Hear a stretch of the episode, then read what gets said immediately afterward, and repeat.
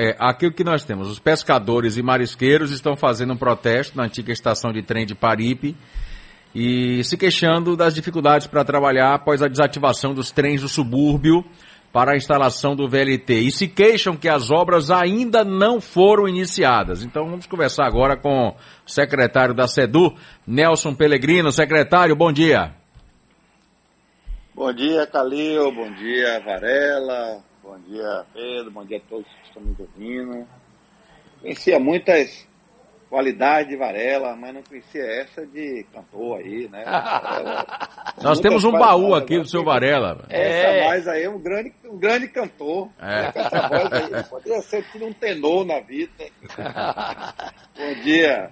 Ah, bom dia, Pereira. Secretário, como é que vamos resolver esse problema aí dos marisqueiros, secretário? Veja bem, eu já tive a oportunidade de falar sobre esse assunto por diversas vezes e acho que é papel do homem público sempre estar tá dando um esclarecimento. Né? Antes da gente, primeiro é importante dizer que o trem do subúrbio, esse que Varela cantou aí, ele ia parar né, por falta de peças, por falta de manutenção e até por uma questão de segurança. É um trem que tem 50 anos. Né? Aliás, Varela, que é uma pessoa que gosta muito, uma pessoa que conhece o subúrbio, é, sabe que há 50 anos atrás, quando o trem foi implantado, não existia luz elétrica no subúrbio. O trem trouxe a modernidade. Para levar o trem elétrico, que era o trem a, a óleo, entendeu? Foi necessário eletrificar o subúrbio.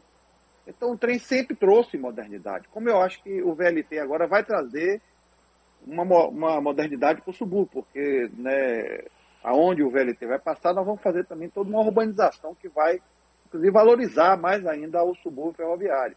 Agora, o que acontece é que esse trem tem mais de 150 anos, né, porque é um trem que começou a ser construído em 1846, né, um projeto de levar o trem do Porto de Salvador ao Porto de Juazeiro. Então, 1800 e, e, e, esse projeto ele demorou 50 anos, só em 1896 é que o trem chegou em Juazeiro. E ao longo desses 50 anos, o trem foi né, sendo sucateado, falta de manutenção, falta de investimento.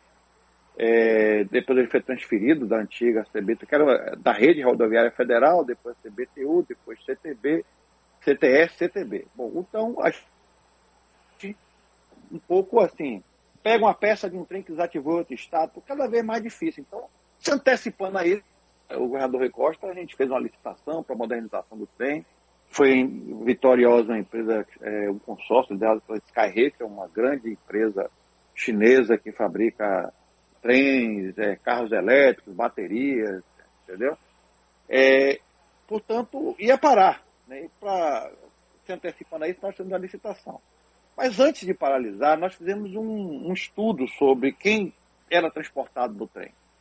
E esse estudo mostrou que, que pescadores e marisqueiras não, não usavam muito o trem, até porque é, a gente tem uma informação de que esses marisqueiros, pescadores que trabalham na região, eles comercializam o produto muito no entorno aí do subúrbio. Era uma minoria que vinha até a calçada para depois ir até a feira de São Joaquim. Então era cômodo, o trem passava de um em uma hora, às vezes passava fora de casa, era 50 centavos. Né? Muitas das vezes havia uma espécie de, assim, uma boa vontade por parte da fiscalização, porque permitia que o pessoal transportasse o produto, às vezes o produto vazava, o produto às vezes é, darava cheiro, criava um incômodo, mas como o trem do subúrbio tinha uma movimentação menor de pessoas, era menos complicado, entendeu? Bom, o fato é que é, quando você ia adiante da estação da calçada, você tinha que pagar a passagem de ônibus. Então qual é o problema principal? O problema principal a gente já esclareceu o problema principal não é o transporte, o problema principal é como você faz esse transporte. Porque muitas das vezes o, o marisco, o peixe, ele exala é, é, um, um, odor, ele, o líquido ele é derramado dentro do ônibus, então isso cria, por, por parte dos próprios passageiros, Secretário. cria uma espécie de resistência. Entendeu? Secretário, me permita. O senhor falou aí com relação. O problema não é o transporte em si, mas o cheiro do, do, do material que está sendo levado. Mas o senhor há de convir que o que se pagava antigamente um real e que agora vai passar para 8,80, não vai ser fácil para o marisqueiro não vender era, o produto não real, dele. Não, era, era, era 50 centavos. 50 para ir, 50 para voltar, secretário. É, tudo bem, tá certo. Agora, veja bem, era 50 centavos porque era um, um, um trecho que você ia dar de Paripe até a calçada, que não é o destino final das pessoas, porque tem um estudo, Calil, que diz que tem dois grandes deslocamentos na cidade de Salvador. Do subúrbio para a região da Grande Pituba e do miolo para a região da Grande Pituba. O que é, que é a região da Grande Pituba? Iguatemita, Credo Neves, Caminho das Árvores, é, Itaigara, é, a própria Pituba, que é o setor de prestação de serviço. Então, a grande maioria das 200 mil pessoas que deslocam diariamente do subúrbio não ficam na calçada. Vão até o comércio, para ir até a Venda 7, que trabalham no comércio na Venda 7, ou então vão até a região ali do, da Grande Pituba, que é o setor de serviço da cidade. Esse trem ele realizava 12 mil viagens dia, seria mais. E nós temos estudos sobre isso. Agora, volto a dizer, nós fizemos um estudo, conversamos com os pescadores de marisqueiros. O grande problema é assim, a maioria comercializa seus produtos na região aonde óleo, onde faz a maior entendeu? Só uma minoria é que ia até a calçada para ir até a feira de, de São Joaquim, entendeu? E volta Ô, a dizer, Peregrino, não é, é Peregrino Varela. E essa indenização das casas que serão é, removidas daí da, da Via Férrea? Isso será uma coisa feita. A desapropriação. Não, veja bem, repare. É, as desapropriações acontecerão por dois motivos. Primeiro, porque a, você sabe que a, a, o traçado que vai ser feito do novo VLT, do novo trem, é mais ou menos o traçado hoje atual, né? Que vai da calçada até São João, entendeu? E também é, de até o acesso norte, onde vai entroncar com a estação do metrô. Bom, mas vamos pegar logo esse traçado, calçada até Paripe, certo?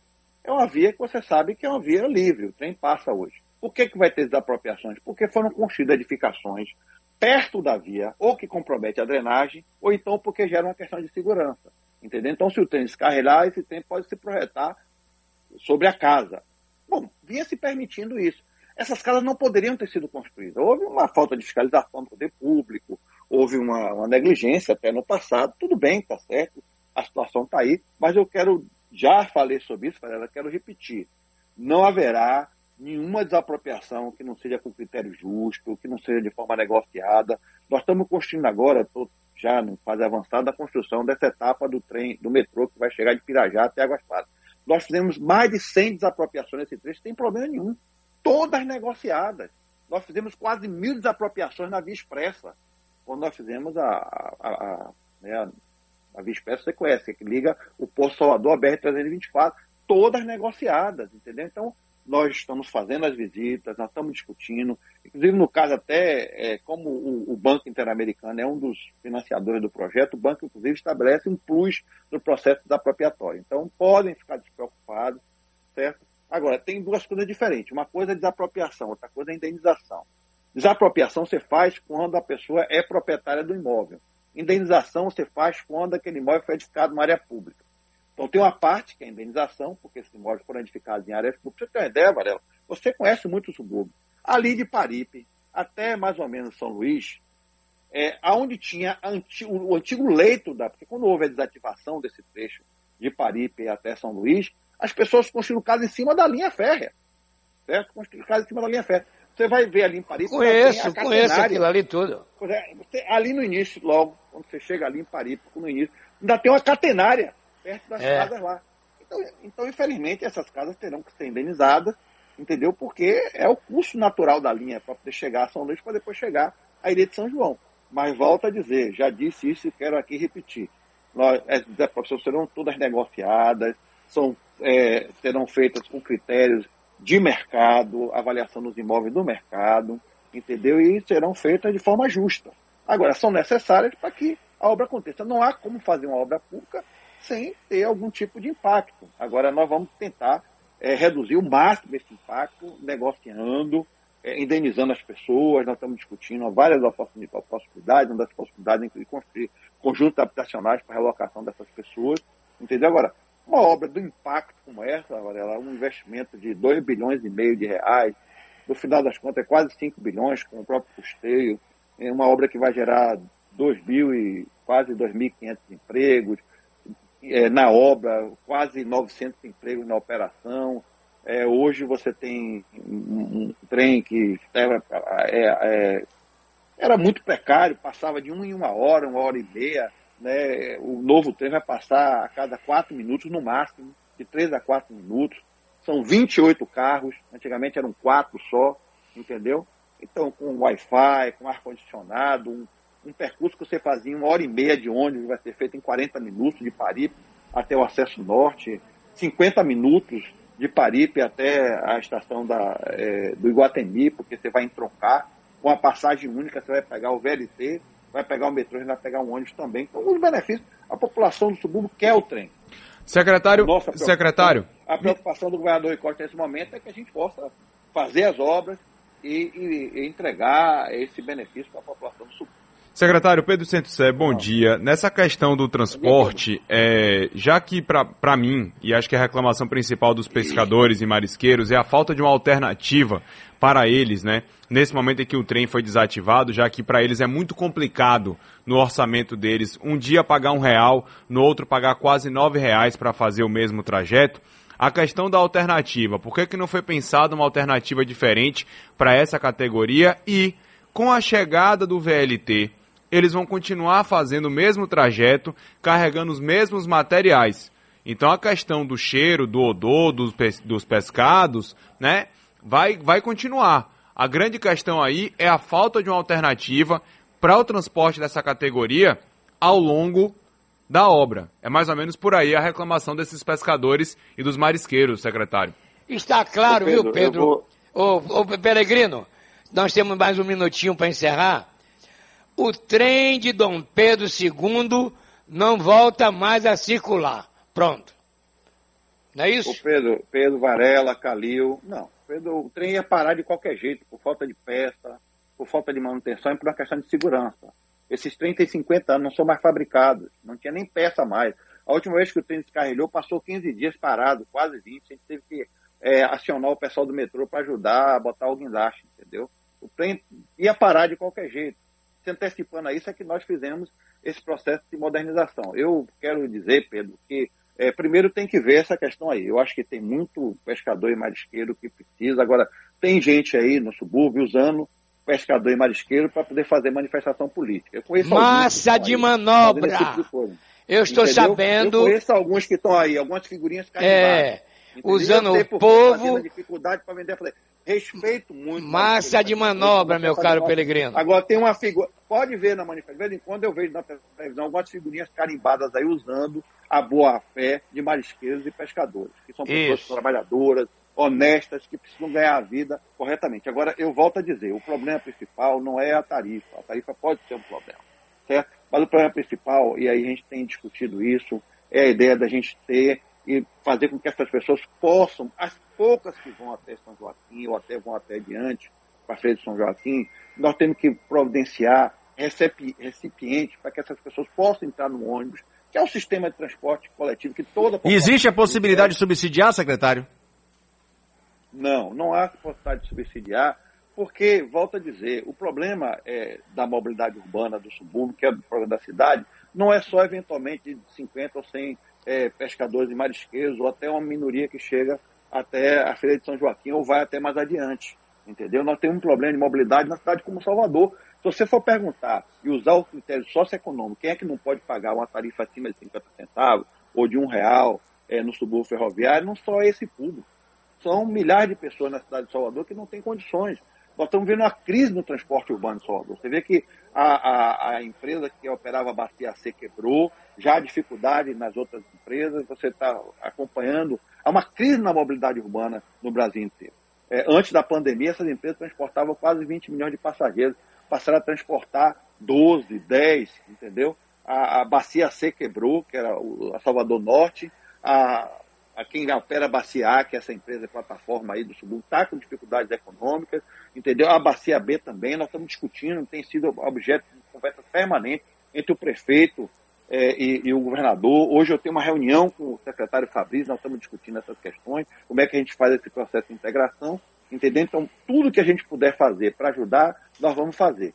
Agora, eu volto a dizer, a pesquisa que nós temos, que nós fizemos antes de parar o trem, que o problema principal não era um problema da tarifa, o problema principal é de como transportar. Eles transportavam no trem porque existia uma certa permissividade de fazer o transporte nas condições que eram feitas. No ônibus há uma resistência porque justamente o produto vaza, entendeu? Tem o problema do odor, o ônibus está cheio, e há uma resistência nesse sentido. O que nós temos que fazer é apoiar esse pessoal para que ele possa ter talvez um container ou um isopor que tenha condições de, de não vazar, de não exarar o cheiro, de fazer esse transporte, entendeu? Então nós estamos, no desenvolver da obra, nós estamos discutindo. Vamos fazer em breve, uma ação aí com marisqueiros e pescadores, entendeu? É, de social. Nós, é, tem aí a obra do Porto da Sardinha, que a gente está só esperando a, a licença dos órgãos para começar, já estamos conversando com a prefeitura para administrar. Então, tudo que a gente puder fazer para mitigar, nós faremos. Agora, eu quero só concluir minha, minha entrevista dizendo o seguinte: a questão da mobilidade urbana é administração da Prefeitura do Salvador. Quem administra o sistema de transporte coletivo da cidade é a Prefeitura do Salvador. O Valeu! Nelson Pellegrino. Metrô. Bom dia, Varelinha, Calil Pedro. Um abraço, secretário. Um abraço, secretário. Valeu.